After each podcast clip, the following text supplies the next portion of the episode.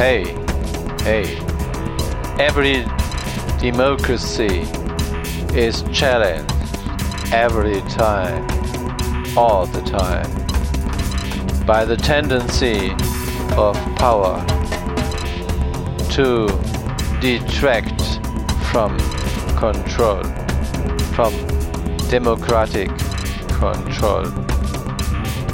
You can see this in the United States, in Brazil, in Germany, in many, many other democratic countries.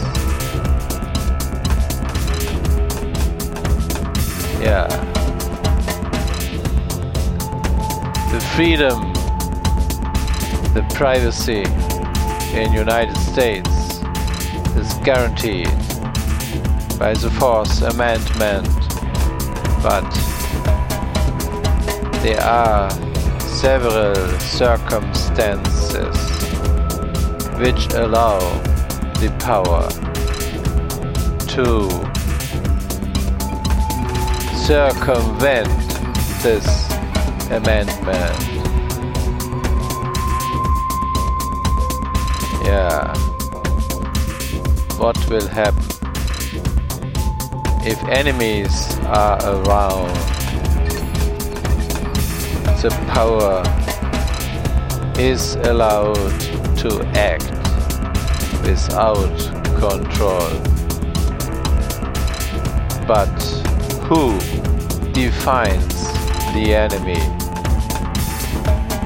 If the power is allowed to define the enemy as it wants without control, everybody can be an enemy. You can become an enemy. Everybody, you too. And then nobody is there to help you in a democracy. If this happens, democracy is vanished.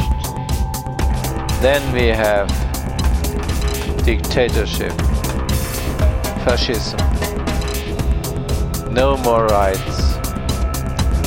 Those who got the power from the people have taken the power, have used the power against the people, and then people has lost its power. This is the end of democracy. Yeah. If this happens,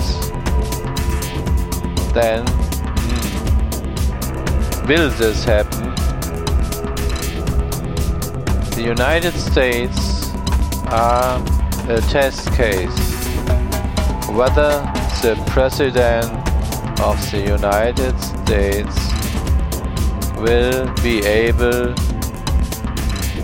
to withstand the temptation to believe in the power without people.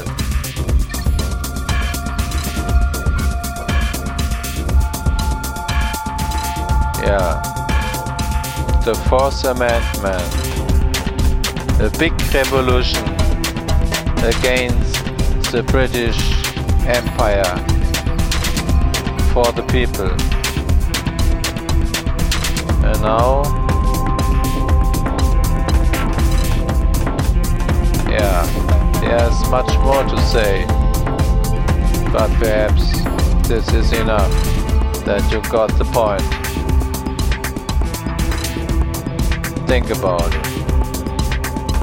Democracy is a very valuable invention of human mankind.